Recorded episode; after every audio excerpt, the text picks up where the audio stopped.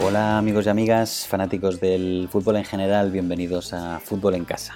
En el programa de hoy nos centraremos en la figura del portero, en el portero desde un punto de vista más profundo, tocando conceptos de sus referencias y cómo se orientan bajo y por delante de la portería, de las técnicas de desplazamiento, de las diferencias que hay entre balones largos o cortos, o de su intervención en el momento con balón, especialmente en la salida de balón ante presiones altas.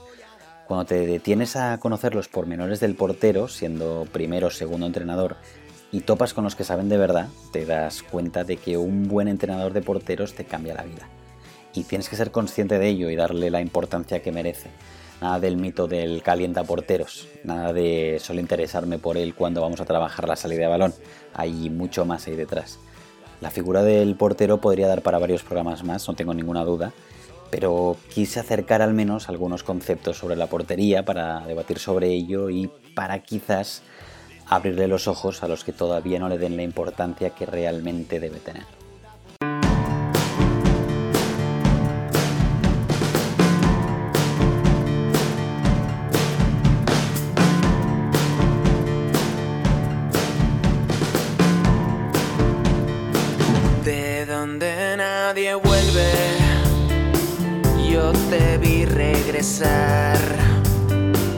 Con un sol en los labios que te puso el mezcal.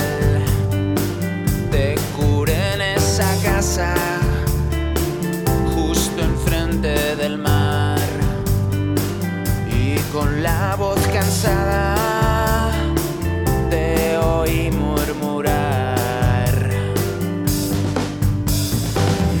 para hablar del portero lo haremos con dos invitados de lujo, como todos los que he tenido el placer de tener en estos ya siete programas. Hoy tendremos por un lado a Óscar Resano, entrenador de porteros cuando estuvimos en Lobos Paco Palencia y yo, que hoy es el entrenador de porteros de las Chivas de Guadalajara, uno de los equipos más importantes y conocidos de México. Óscar es un auténtico crack en su área, el mejor con el que yo he trabajado y siendo consciente de que no conozco en profundidad a todos los entrenadores del resto de la Liga MX, para mí es el mejor de México. En Chivas juega el otro invitado, Toño Rodríguez, actual portero de Chivas que hace un año era nuestro portero en Lobos. Toño ha aprendido y crecido muchísimo de la mano de Óscar y nos ayudará con la visión del portero en activo que aplica todos esos conceptos semana tras semana en la Liga Mexicana. Un portero y su entrenador junto al que fue su segundo entrenador. Tres puntos de vista diferentes para hablar del único jugador del campo que puede ganarnos el partido con sus pies y con las manos. Hola Óscar, hola Toño, ¿cómo estáis? ¿Cómo, cómo va? Óscar, explícame qué hace un entrenador de porteros en, en, cuarentena. Primero, ¿qué pasa, tío? ¿Cómo andáis? ¿Qué dices? ¿Qué pasa, Marpep? En cuarentena es una locura. ¿Sí? Trabajar con una pared, con unos tapetes, enviando información a los arqueros es difícil. Toño, ¿qué están haciendo exactamente ahora, ahí en Chivas, con, con la cuarentena? Bueno, eh, con el equipo estamos buscando mantener la condición, por lo menos el estado físico, eh, no perderlo tanto, no ganarle, no perder, es una realidad, con lo que medianamente puedes tener en casa. Y en el área de porteros, sí, el trabajo que nos manda Oscar, y, y bueno, utilizándola, ingeniándosela, ¿no? Porque estamos muy limitados en espacio, estamos muy limitados, sobre todo nosotros que necesitamos aventarnos, necesitamos volar, necesitamos caer, eh, no, sin tener la superficie, pues no es fácil, ¿no? Pero bueno, rascando la cabeza. Sí, y sin fútbol, pero, pero he visto que allá en México están con la liga esta de, de la, del FIFA, ¿no? ¿Cómo, ¿Cómo, va? ¿Quién juega de Chivas a, a, eso? Sí, está jugando Dieter Villalpando, jugó el primer partido, ah. quedó 5-5. Okay. Eh, viene el, en el que sigue Fernando Beltrán y Raúl Gudiño. Bien. Oye, pero ha habido dando... buen movimiento, ¿eh? Sí, ¿no? Sí, porque he visto que sale por la tele y, y demás. Esto para la gente que no, lo, que no lo sepa, sobre todo gente de España, Pues están dando los partidos por, por la tele en cadenas importantes, no en alguna cadena eh, pequeña, sino cadenas importantes y, y lo que hacen es ponen el partido y por lo que he visto ponen como tres imágenes más a la derecha, que son los dos jugadores, que son jugadores de equipos reales de la Liga MX, con, bueno, que están jugando con sus equipos, evidentemente, no, no van a jugar con el, con, el, con el Barça o con el Madrid. Y en el medio, ¿quién hay? ¿Qué es un presentador de la televisión o qué es? No, tienen un invitado un ah, invitado que le vaya a alguno de los dos equipos para que siga el buen cotorreo. Y aparte, eh, narran estos juegos. Los comentarios reales de los partidos narran el partido de, de FIFA. Entonces, pues está loco, pero pues, ¿qué te digo? No, la gente le ha gustado. ¿eh? No sí, ha habido buen movimiento. realmente ejercitas el cerebro. Claro. No, no, pues está, está interesante. Pero bueno, al final lo que nos interesa es el, lo que es en, cancha, ¿no? Lo que es en el césped, que es hablar del entrenamiento eh, real, que es el que, el que echamos de menos, igual yo incluso más que, vosotros, después de ya varios, varios meses.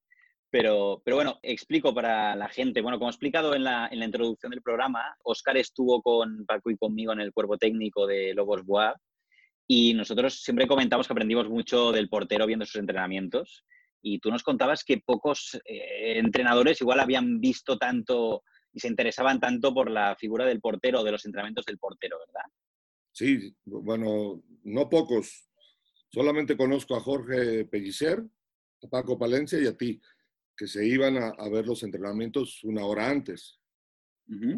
Bueno, y, íbamos porque nos interesaba todo lo que veíamos y era bueno, interesante también ver la evolución de, de cada uno de los porteros, entre ellos pues estaba Toño, que hoy está en Chivas. Y lo interesante sería hablar también de, algunos conceptos con los que trabajas y también luego trasladarlo a, Toño de cómo lo lleva a la cancha, ¿no? Eh, por ejemplo, una de las cosas que, que tengo apuntados es el tema de las zonas de trabajo, ¿no? Que estaba zona 1, zona 2, zona 3. Explícame un poco esto. Mira, eh, si subdivides el arco, tú puedes pensar en zonas de trabajo, cuando está fuera del área la pelota, puedes hablar distancias largas, ajusto al arco. Distancias cortas, reduzco el arco. ¿sí? Dentro del área es, es, un tema de achique. Y luego, zonas de, de, arco son zona 1, zona 2 y zona 3. Si tú subdivides la portería, que es 7.32 por 2.44, divides los 7.32 entre 3, te da 2.44. Entonces, marcas tres franjas y entonces empiezas a explicarle al arquero cómo debe caminar cada una de las franjas. Algo así, más o menos. Ok, y esto, por ejemplo, Toño, eh, ¿cómo te ayudan estas zonas para referenciar la portería? y, qué, qué, otras referencias usas para ubicarte y caminar bien la portería? No, totalmente. Eh, Oscar lo sabe. Eh, el caminado de arco, el conocimiento de la portería, realmente yo lo obtuve en todo ese tiempo que estuvimos juntos, que lo sigo aprendiendo porque bendito es, sigo trabajando con Oscar, pero ah, desde el momento que Oscar llegó y que me permitió conocerlo, este, él nos hablaba de un concepto básico, el número uno, que es el juego lógico, y para tu juego lógico necesitas saber dividir muy bien tus zonas de trabajo. Como bien dice, hay zonas de trabajo, si la pelota está en medio campo, tú puedes ser líbero. En el momento que dejas de ser líbero, vienes y sientas el arco. ¿Sabes dónde estás? Cuando ya estás en una zona de disparo, lo divides en tus tres zonas y tu juego lógico es, por más de que tu feeling, por más de que quieras adivinar, tú tienes que mantenerte en tu zona de trabajo porque si estás en tu zona de trabajo correcta, tienes más posibilidades de poder atajar el balón. Te lo acaba de decir Toño, juego lógico. Eso te da generalmente regularidad. No una tajada un día y un error al otro. Exacto. Tienes ya un concepto. Claro. Y luego de ahí entiendo que también tienen que jugar con otro concepto que te escuchaba mucho, que era el de, el de la bisectriz, ¿no? En función de dónde está ubicada la pelota, pues, o explícalo, explícalo tú, Oscar. Bueno, bisectriz es el punto más cercano a, a dos ángulos. Entonces, si tú realmente le aterrizas al arquero cómo va a estar en una bisectriz y le desarrollas que tape con manos y con pies, entre más se corta la bisectriz, entre menos ángulo hay, más facilidad vas a tener, más rango de acción vas a tener. para tapar con un pie con el otro, pero eso tiene que ver con estímulos diarios, ¿sí? Ponerles tonterías ahí para que tapen con un pie, para que suban las manos. Originalmente, cuando, cuando yo era arquero, nos decían, esta es la posición inicial, ¿no? Ajá, con las manos abajo. Ajá. Bueno, eso yo lo, he cambiado durante muchos años y realmente ha funcionado. O sea, tiene que ver todo con todo. ¿Sí me explico? Claro. Porque entre más al centro esté, ah, bueno, trabaja potencia y velocidad de reacción. Ajá. Entre menos ángulo hay, entonces trabaja estímulo de pies y manos. ¿Ok? Ajá. Ok. Más Y- o menos, y es- ¿no? Sí, y, y esto, Toño, a ti como... Es, es algo que necesitas cambiar mucho tu perspectiva mental, el hecho de tener que activar pies y manos, ¿es algo que era nuevo para ti? ¿Cómo, cómo es ese proceso?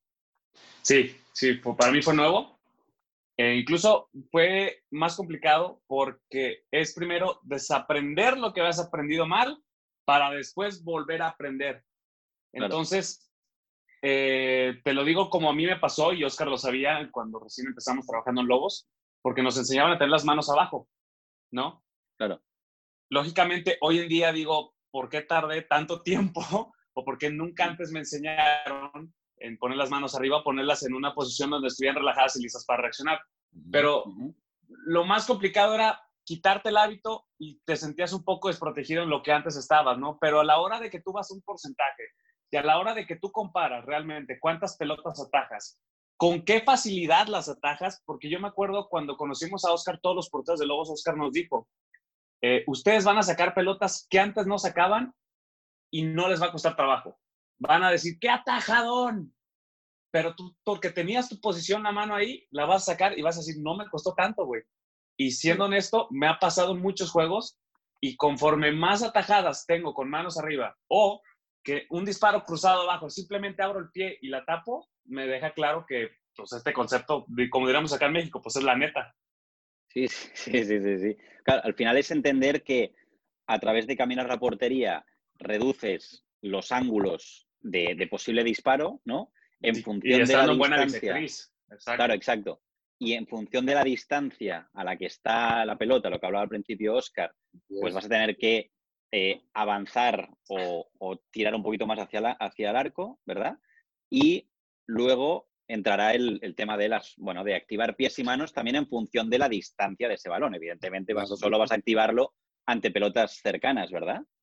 Claro, claro, claro. Exacto. Eh, Pero mira, por ejemplo, hablando de, de lo de las zonas de trabajo, cuando estás hablando de pelotas fuera del área, hay, es que como siempre les digo a ellos, no son matemáticas, ¿sí? Claro. Hay muchas verdades, pero no son matemáticas.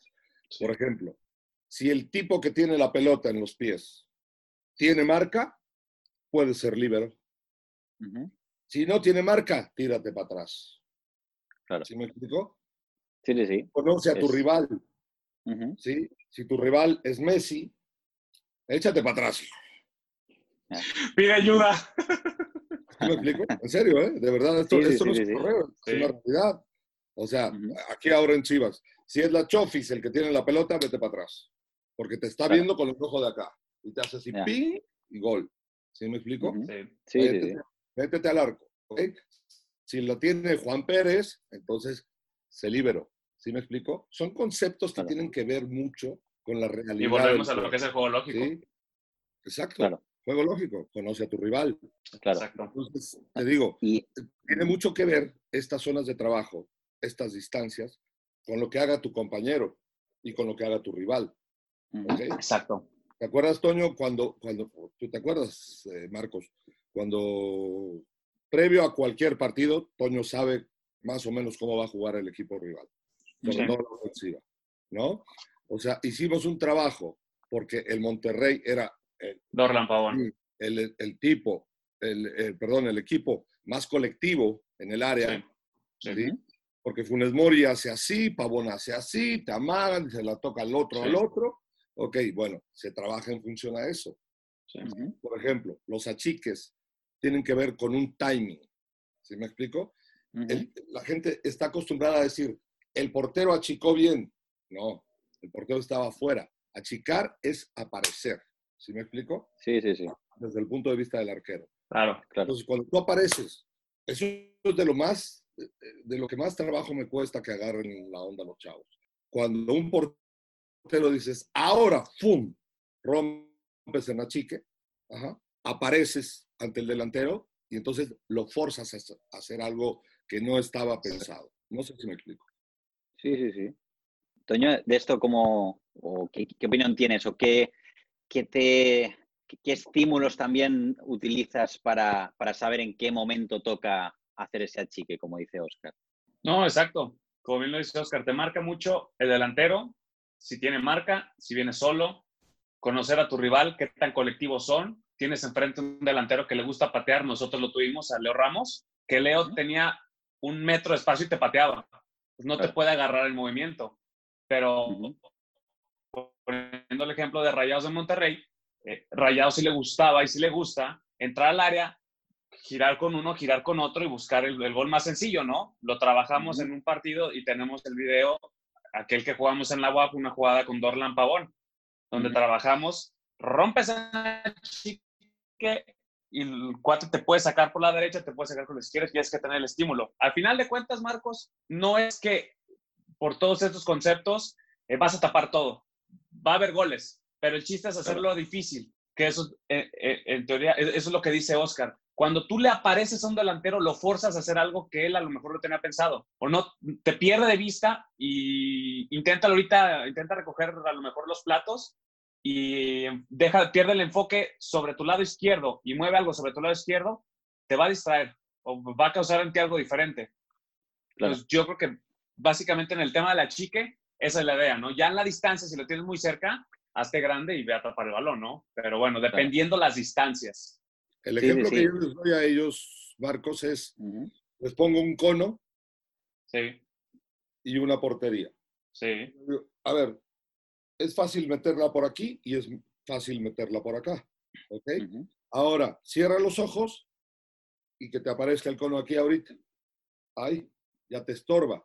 Entonces, ah, incluso les digo, cuando un delantero tú rompes en la chica exactamente en el tiempo preciso y la pelota sale rozando el poste, les digo, esa cuenta para mí como atajada.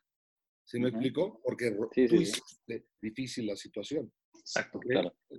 son situaciones muy del día a día, ¿eh? También fácil. Sí, muy finitas, muy finitas. Sí, sí, no. Sí, no, y, algo que, aparte, eh, recuerdo que, que, lo comentábamos sobre estas situaciones de mano a mano, eh, lo diferente que es, Toño, que cuando está llegando el delantero traiga al, último defensa con él, traiga al central eh, que viene persiguiéndolo y que no abandone, ¿no? Esa situación en la que, aunque el central crea que ya le han ganado la posición, ¿cómo te influye a ti que él realmente abandone o que él trate de acabar la acción y, llegar hasta el final? Incomoda al delantero. Hay una declara hay una una entrevista que le hicieron acabando el partido Monterrey contra Liverpool en el Mundial de Clubes, donde Alison Becker eh, le, le, agradecía a sus defensas porque en todos los disparos que le hizo Rayados nunca los dejaron patear cómodos. Y creo que nosotros como porteros eso lo agradecemos. No es lo mismo que patees con todo el día, con todo el tiempo y sin marca, a que tengas a alguien que te esté forzando. Le haces la jugada más complicada al delantero y ahí a nosotros nos facilita, ¿no? Claro. Creo que básicamente por ahí va lo que me preguntaste. Tú te debes de acordar, Marcos, que fue una jugada de pretemporada, un partido de pretemporada, donde incluso yo les dije, el error fue mío por no habérselo dicho a, en ese entonces era cercado. Ajá. Que terminó haciendo un penal. Sí, recuerdo. Lo que tienes que interpretar como arquero es que tú tienes que subdividir el arco. ¿sí? sí. Viene enfrentándote un tipo y viene en correteo un defensa por derecha, tu arco es hacia la izquierda. ¿Sí me explico? Sí, sí, sí. Te ayuda a, que, hacer la mitad del arco. Tú dices, ok, si me desborda por derecha, llega mi, defensa. Si va por izquierda, voy yo. Pero si en cambio lo bajas con una patada, es penal y ahí me complicas más. me claro. Déjame, yo trabajo para hacer un buen mano a mano, sé perfilarme, sé el timing de, de cuándo acercarme al jugador, cuándo orientarlo, hacia dónde. Entonces, cuando, cuando, por eso te decía, no son matemáticas, si tú tienes bien entrenado, que eso es lo que tú, la verdad, lo haces muy bien, por ejemplo, la defensa de área, ¿sí? Lo complementamos. A ver, el Maza decía esto, tú decías esto, ¿sí o no? Sí, sí, sí. Pum, se complementó. Toño decía lo otro. Entonces, se complementa y dices, ok, perfecto, subdivido el área en una pelota que llega a esa línea de fondo, ok, yo tengo un rango de acción como arquero. Claro. ok. Sí, sí. El, el primer defensor, pues el central por derecha, en este caso, Claro. tiene otra zona. El central por izquierda tiene otra zona. zo- zona. El contención tiene otra y el lateral por izquierda tiene otra. Si Ujú. tú simplificas eso orientándolo, definitivamente va a ser más difícil que te hagan un gol. Claro. Yo siempre le digo a los muchachos, que te hagan un golazo, no un gol. Sí, sí. Luego, algo que tiene que ver con lo que estábamos hablando de, de las manos en esa posición, manos arriba, de lo que hablabais, algo que era muy, bueno, di- divertido por la palabra que, util- que utilizas, es el tema del divorcio, ¿no? Que es, eh, que para los que lo vean en, en- en vídeo es Sí. pues, es- esta situación, ¿no? En la que se ve como una, una mano va y, la otra va hacia el lado contrario. Vale. ¿Qué, qué es y por, por qué es importante no divorciar, Oscar? Y algo que también me parece importante es por qué desde la posición básica de la que hablaba Toño es más fácil, según tu opinión, no divorciar y llegar a ciertos impulsos. Eso es biomecánica, ¿eh? Eso me queda claro. Ah. ¿sí? Si tú ves alguna vez eh, en YouTube marionetas de calaveras, vas a ver que cuando Sí. levantes los hilos, la marioneta hace así. Ok. Nunca he visto una marioneta que haga así. ¿No me entendiste? Sí, sí, sí, sí. es estructura. Eso es estructura, eso es biomecánica. Porque las marionetas están unidas ajá, con falanges como las que tenemos nosotros, Ujú. hablando de calaveras. Entonces, si de la posición inicial tú estás aquí, tienes mucha más facilidad de ir hacia un lado o hacia el otro. ¿ok? Exacto. Entonces, eh, pregúntale al señor que del lado izquierdo nunca divorciaba y del lado derecho era... Eh, Oscar me ponía a hacer, a hacer todo con izquierda. Un mes en Puebla tuve que manejar con izquierda, lavarme el baño con Todo. izquierda, tender la cama con izquierda, cocinar con izquierda.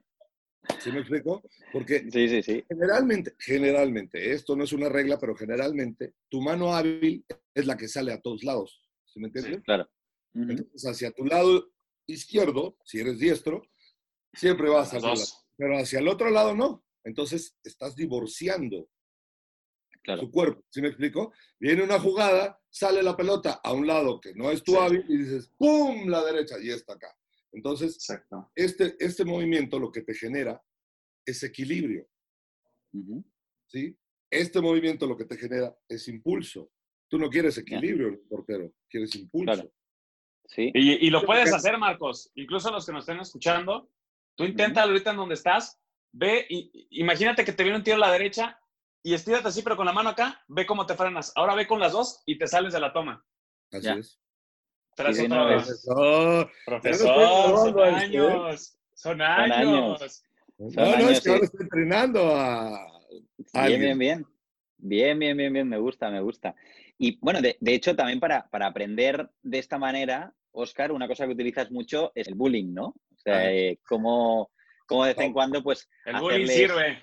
sí, ha- hacerles sus bromitas o apretarles por ahí, ¿verdad? No son bromitas, Marcos, son pesadísimas, güey. Son pesadillas. Es que, a final de cuentas, eh, en el alto rendimiento, Marcos, tú lo sabes, tú vas a competir contra los mejores. Ujú. Entonces tienes que entrenar compitiendo. Si no, entrenas bonito, entrenas padre, pero no estás compitiendo.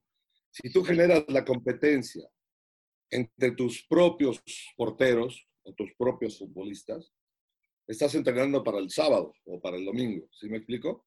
Entonces el bullying, el bullying, eso de joder, cuando ya filtraron, e- estos chicos filtraron años, años, ¿no?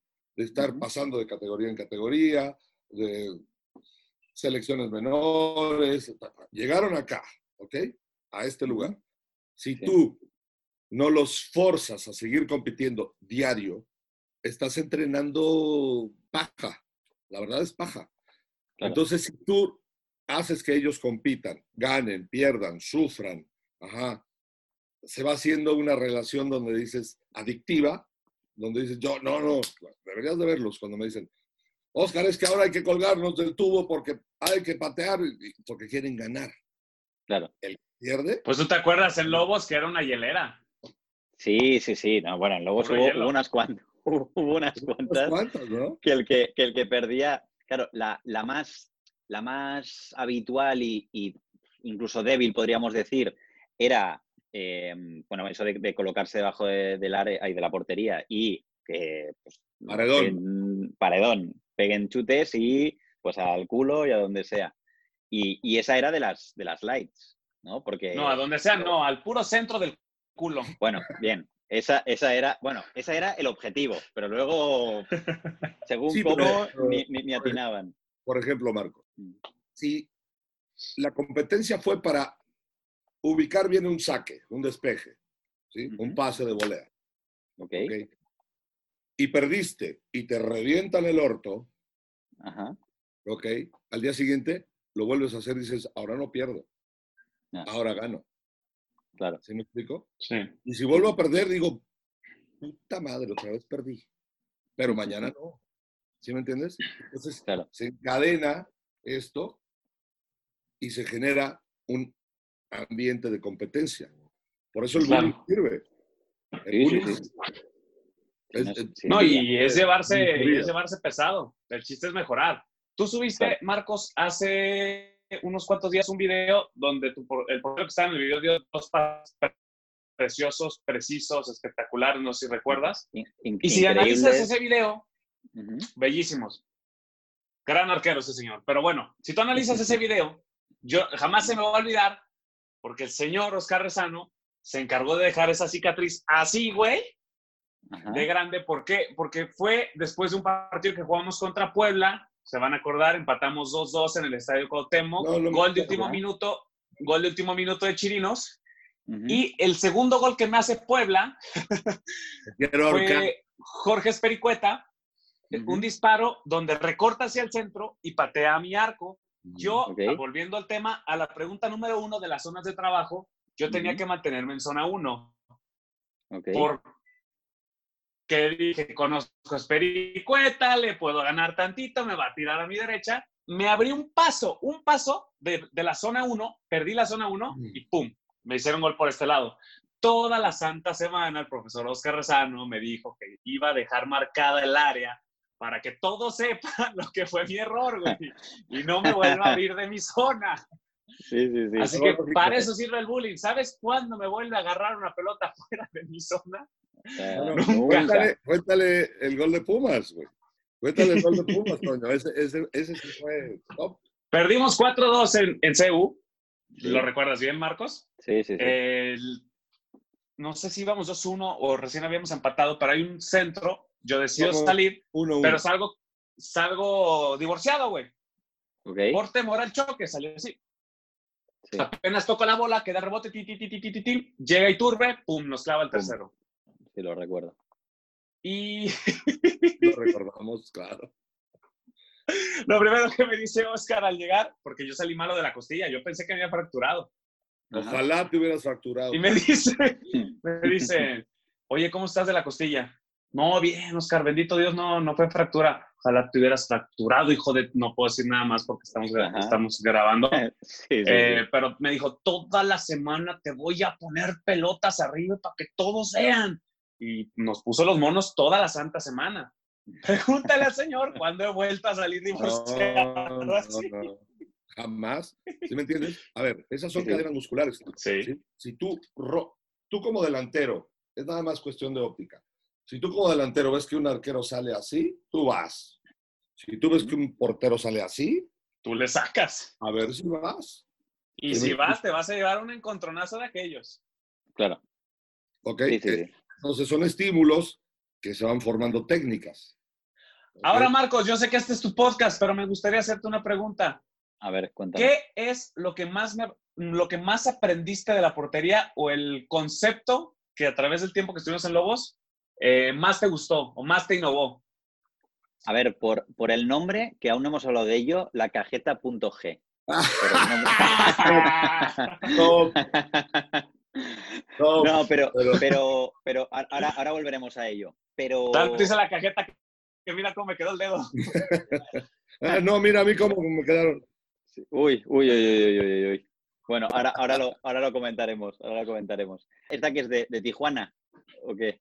Sí, recuerdo el- ¿te el partido acuerdas? de Tijuana. Sí, sí, sí, no, vamos, sí me acuerdo. Sí, Sí. Dos, Bueno, eh, para- los que- para Tijuana, los que no qué sepan, locura. Sí, sí, ga- ga- ganamos eh, 1-2 en Tijuana, pero a falta de dos o tres minutos, en un balón dentro del área, salió Toño junto con el delantero y, y el delantero le fracturó el dedo. Sí. O, o- ¿qué, qué fue un dedo o fueron dos? No, fue, fue un dedo. El, el la pequeño, fractura ¿no? fue aquí. Sí, la cosa es que me alcanzó a agarrar en la, pues en la articulación, vaya. Y el cirujano. De hecho, terminé ese partido. Yo no sentía que estaba fracturado, no sé si era por la inercia. Yo, a mí nunca me había tocado ganar Sí, en lo, Tijuana. lo recuerdo. En mi vida había ganado en Tijuana. Y digo, con Lobos vamos a ganar en Tijuana. Qué loco. Que no, de aquí no salgo, ni madres que salgo. Una vez que ya me metí al vestidor, Oscar estaba ahí conmigo y, y no, hombre, me agarraron el dedo y era un llanto, güey. Sí, lo Ya recuerdo. después sí, vi, vi la radiografía y pues traía trozado todo esto. Sí, sí, sí, sí, sí. Bueno, al menos, al menos lo, lo sacamos y también recuerdo que fue al que quedaba poco, tanto de ese partido como quedaban luego dos jornadas, me parece, para acabar Sí. la, Partido, sí. la- Dos partidos. la- la- sí, la temporada. Y, y lo que más me marcó, en verdad, es lo que hemos estado hablando ya, o sea, el, el tema de referenciar diferentes zonas para caminar el, el arco, el, el cómo sentir la portería y, y por qué Sí. hacerlo. El tema de las referencias es algo que me, que me gustaba mucho.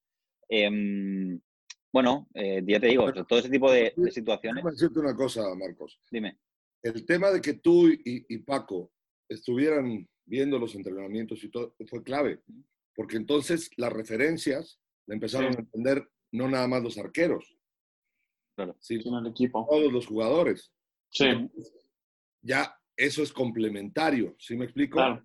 Yo sí. dependo de ti, tú dependes de mí. Ajá, y eso fue clave, la postura Sí. de ¿verdad? Por Claro. ejemplo, ahorita, eh, cambiando un poquito de tema, yo aprendí de ti cómo sacar la pelota, entender cómo sacar la pelota, de ti de Paco. Sí, ¿Sí me explico? sí, yo también. O sea, primero era preguntarles, a ver, ¿qué es lo que buscan?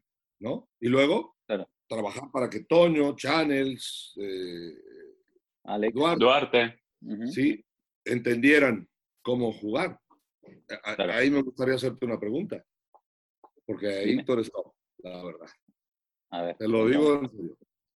Bueno, sí, bien, top. Más o menos. No, top, top. Top, top, cabrón. Este, ¿Cómo detectas tú cómo sacar una pelota? Ahora, por ejemplo, en Lobos no había cambiado la regla de que pueden entrar los, los centrales o los... Sí.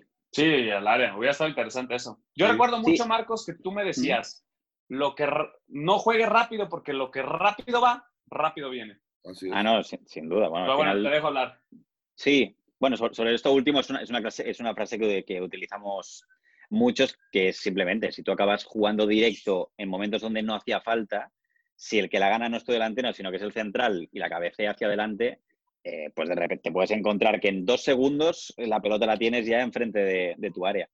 En cuanto a- al tema, al tema de, de salida de balón, a ver, en, en salida de balón, por un lado, atacamos una, una presión alta, porque si no, no hay ninguna dificultad añadida. O sea, si no te están presionando alta, juegas con un central y, y ya está. Cuando salimos en salida de balón es contra equipos que te defienden de atrás a adelante, ¿vale? Y en donde el que tiene el balón pues puede llevar la iniciativa y puedes encontrar y reconocer quién va a ser el hombre libre según quienes, quienes nos saltan, ¿no? Por ejemplo, el delantero salta con el central y del central Sí. Salta contigo, Se bota el contención, Al- juega con que- contención y abrió con el central.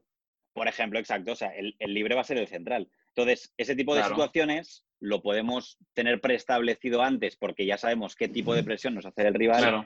y, y habrá otras Claro. veces en, en donde el libre será el lateral al que lo puedes encontrar tú por arriba, ¿no? Por poner algunos ejemplos. Y, y luego también, para tener espacio para poder salir limpio, eh, necesitamos que nuestros delanteros sujeten al máximo número de jugadores lo más lejos posible y hacernos largos. Y así generalmente tendremos más espacio en las primeras zonas y la posibilidad Exacto. de tener uno más, más el portero, para generar esas superioridades. al final, pues establecer ciertos criterios de salida de balón, que luego pues entran en situaciones de, tercer hombre, eh, a quienes bajan a, a quienes bajas a la base junto al contención o no. Claro, yo siempre en, salida de balón para mí es súper importante eh, traer a dos a la base. A la base es pues a la altura del, contención, del pivote. Contención es como se le habla en México para la gente que nos escuche luego de, España. Porque si, tú bajas a un segundo, un segundo pivote ahí, a un segundo jugador a la base, o vas a tener a un jugador libre más, o si lo persiguen, estás generando un jugador libre en, otra zona. Si, por ejemplo, el que sigue al interior a la base. Un hueco con el delantero. Es el, es el extremo. Bueno, por ejemplo, puede quedar un huevo con el, con el delantero, pero si, el que el que sigue adentro con ese interior que viene a la base es el extremo, el que queda libre es el lateral, que puedes jugar por arriba. Si, luego los dos medios centros del, equipo contrario vienen a perseguir a tus dos jugadores que vienen a la base, te queda un interior, si juegas en 4-3-3, libre eh, a la espalda de esos dos medios centros. O sea, y si te vienen a perseguir porque hay un central que viene persiguiendo también a tu interior, te dejan mano a mano. que arriba hay un mano a mano. Entonces vamos a ver qué hacemos para resolver ese mano a mano. Si, son situaciones de jugar más tendido o vas a buscarle la espalda a esa línea de espacio. ¿no? Pero fíjate lo importante de, ser complementarios, ¿sí? O sea, acá en México se decía mucho, y todavía se dice, sal jugando, pero nunca se dice cómo. Exacto.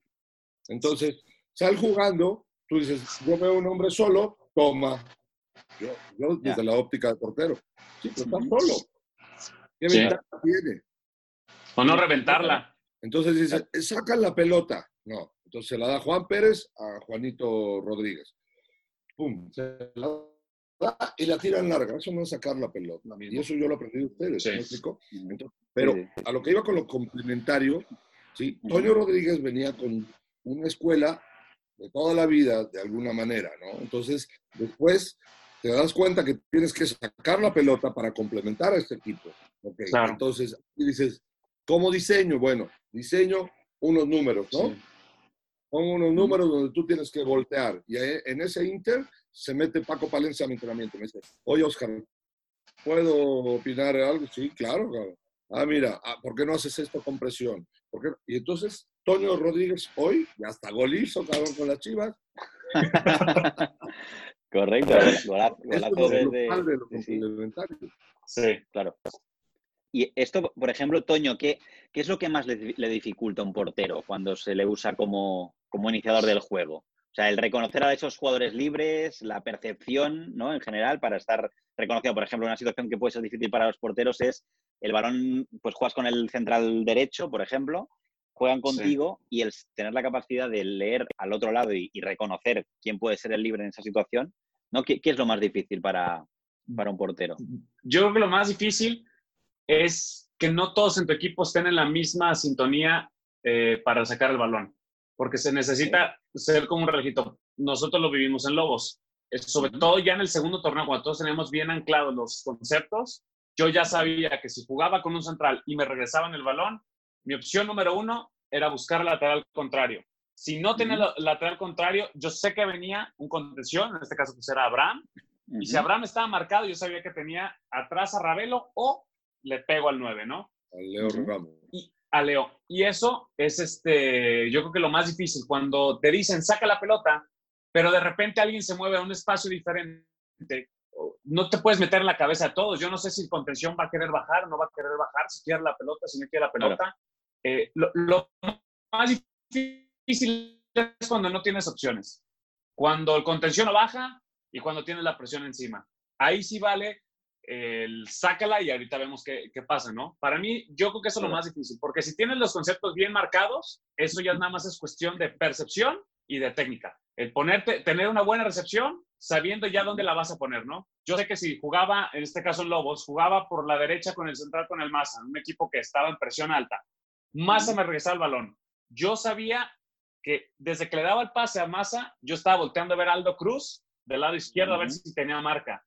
Me regresaba el balón el Massa. Si Aldo Cruz tenía marca, ok, Aldo no es. O tengo dos. O es Abraham, para que, porque me liberó, como bien decías hace rato, eh, tengo el central libre, pero a lo mejor el delantero me tapó la línea de pase, tengo que jugar para que Abraham abra con el masa, y si todos están marcados, tengo mano a mano arriba. Sabía que tenía, y tenemos dos avioncitos en Chirinos y en Mauro Laines, o buscamos la pelota, dado caso fuera Cole y no fuera Leo, que le cayera ahí, ¿no? Yo creo que lo más difícil es no saber qué es lo que puede hacer tu equipo. Cuando todos saben, es simplemente cuestión de técnica y de percepción. Sí, sí. Hoy, hoy hay equipos que, parece que están tratando de usar al portero como pieza clave en su salida. Y, no hablo de, Ederson, por ejemplo, en el sitio de Guardiola, que busca incluso arriesgando hasta un, límite en donde quizá no todo el mundo se atrevería. Pero también, eh, no sé si esto lo pudisteis ver, pero em, yo sí vi el partido del Getafe contra el Ajax en la Europa League en donde Onana, el portero del Ajax, pues estaba como casi un tercer central, eh, llegando a veces hasta medio campo para generar superioridad, numérica en, inicio contra un bloque defensivo, pero, pero muy adelantado. O sea, ya, ya no en situación de, salida de balón contra una presión alta, ¿eh? sino contra un equipo ya replegado. pues bueno, te encontrabas a Onana que estaba como un tercer central muy, muy avanzado que a mí es algo que por un lado me llama la atención, pero por otro lado, pues sé que hay un riesgo en el que si hay una pérdida... Se pierde y claro. Sí, te, puede marcar desde medio campo. De hecho, no sé si, bueno, para el que lo escuche, si alguien lo quiere buscar, recuerdo de, unas imágenes de un portero de segunda división de Japón, en donde le marcaron dos goles seguidos desde medio campo, hace, hace pocos meses.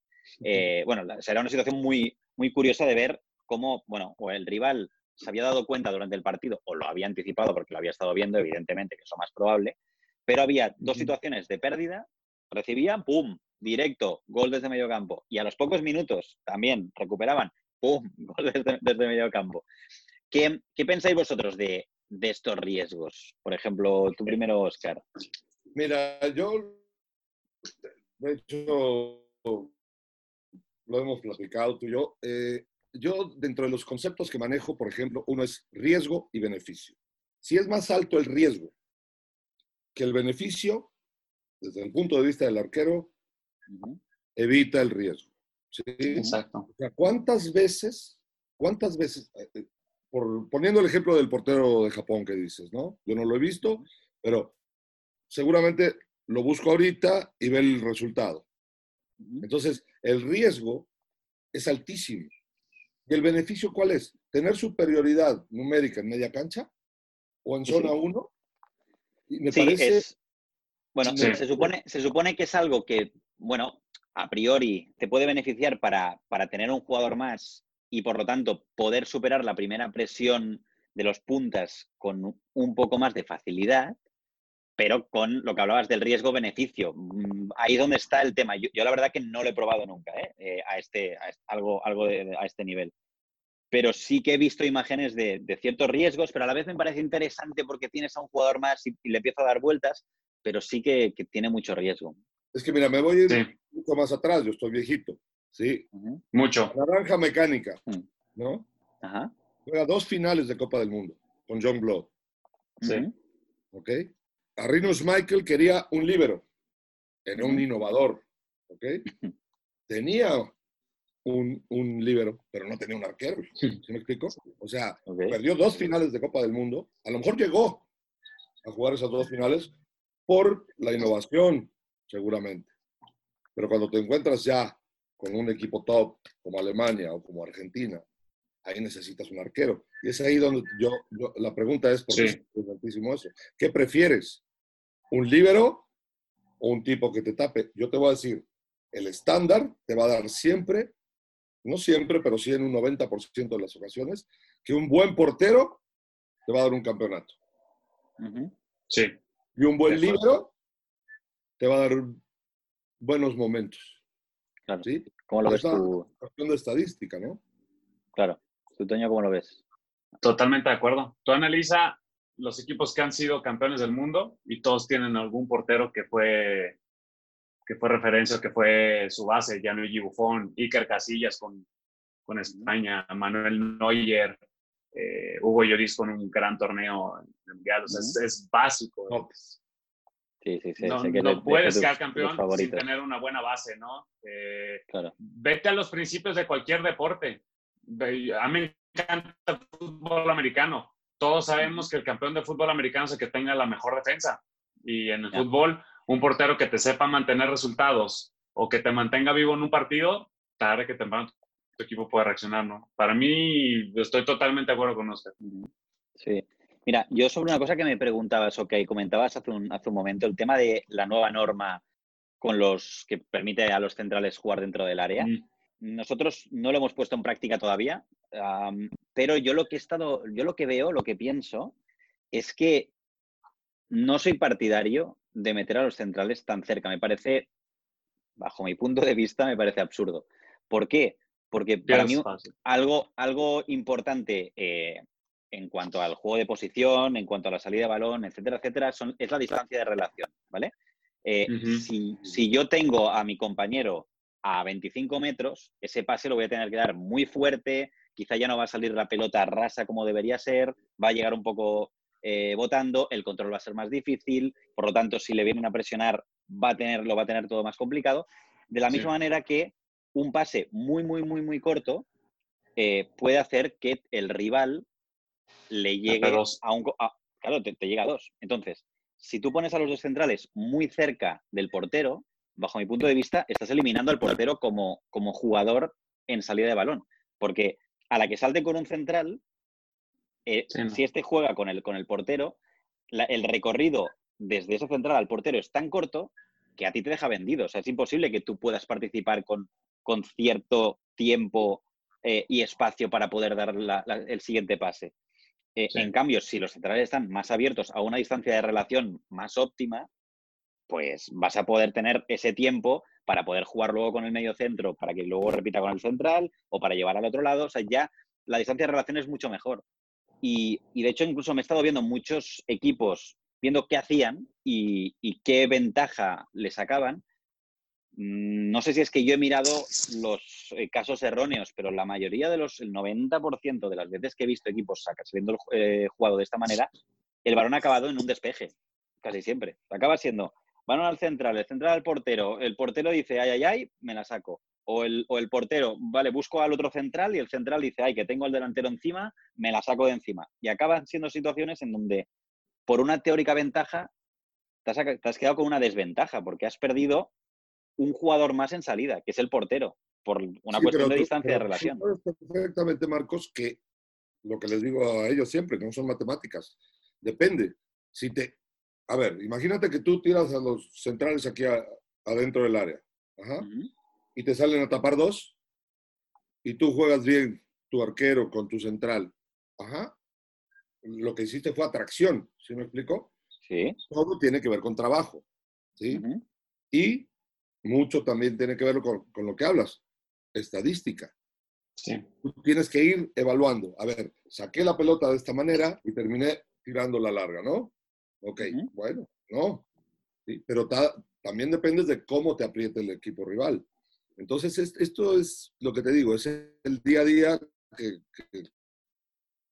tú lo manejas perfectamente, perfectamente. Analizas al, al próximo rival de una manera maravillosa, ¿sí me explico? Entonces, si de ahí Paco Palencia hace esto, ajá, Antonio Rodríguez hace esto, Carrezano hace esto, y cada uno hace lo que tiene que hacer, ¿sí? ahí es lo que se convierte en complementario, ¿sí me explico?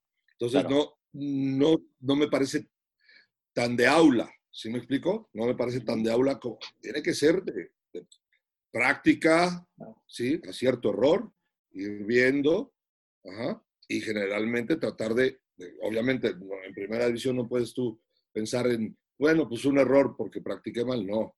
¿Sí me entiendes? Ahí ya te recargas hacia el juego lógico.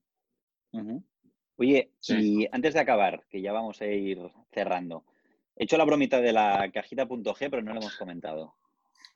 A ver, eh, explicadme eh, o explicadle a, la gente qué, es la, cajeta y, qué es la broma de cajeta.g. Esa es de Oscar. Bueno, es que es, eh, o sea, si tú ahorita estás en Sao Paulo con Thiago Volpi o en Colombia o con todos los arqueros que yo he trabajado, todos te van a saber decir qué es la cajeta. Dentro de las técnicas de muñequeo, ¿sí? Está la mano natural y la mano cambiada. ¿Ok? Entonces, eh, tú estructuras cuándo decir, por ejemplo, generalmente en pelotas en trayectoria descendente, cuando rebasan la línea de tus hombros, tú vas a ir hacia atrás. Si vas con mano cambiada, no vas a llegar, ¿ok? No tienes fuerza. Si vas con mano natural, giras la pelota y hace una pequeña parábola y sale del arco, ¿ok? Yo me había desgastado durante años diciendo, explicándole a los arqueros que girara la muñeca, la falange, esto. No me entendía. No me entendía. Pues sí. Pero lo que sí es que un arquero que haya trabajado conmigo sabe cómo sacar una pelota con la mano natural porque entiende lo que es la cajeta. ¿Se explico? Sí. O sea, es una técnica que tiene un mal nombre, nada más. Ok. bueno, pues con esto vamos a dejarlo. Gracias a los dos por, por haber estado aquí en el podcast. Pues un placer, sin ninguna duda tanto hablar con vosotros como, como amigos, sino como pues entrenador de porteros y portero de Chivas ahora en este caso, eh, dos fenómenos y nada, un lujo teneros por aquí. Un lujo platicar contigo, sabes que te queremos mucho. El gusto fue todo nuestro, Marcos. Me encanta tu look de Pep Guardiola. ¿Qué te voy a decir? Bueno, tus saludos. Que Dios los bendiga. Chao, chao. Hostia, tío.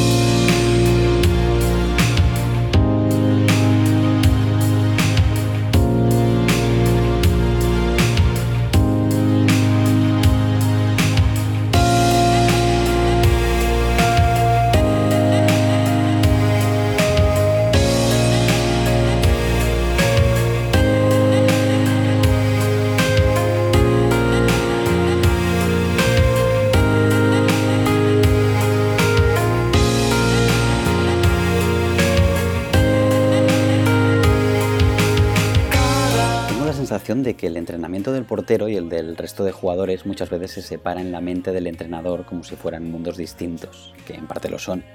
Pero creo que generalmente el entrenador de fútbol no suele interesarse tanto por el trabajo de los porteros y con este programa he querido acercar estos dos mundos que van de la mano en la búsqueda de un mismo objetivo, ganar. Agradezco a todos los que estéis compartiendo el podcast en redes sociales y recordaros que si queréis hacer cualquier comentario podéis hacerlo en la cuenta de Twitter del programa en arroba fútbol en o en mis redes sociales, en arroba Marcos Reina, tanto en Twitter como en Instagram, al igual que podéis comentar en iVoox si lo escucháis por ahí. Gracias por llegar hasta aquí, seguid cuidándose en casa, un saludo a todos y nos vemos en el próximo episodio. Chao, chao.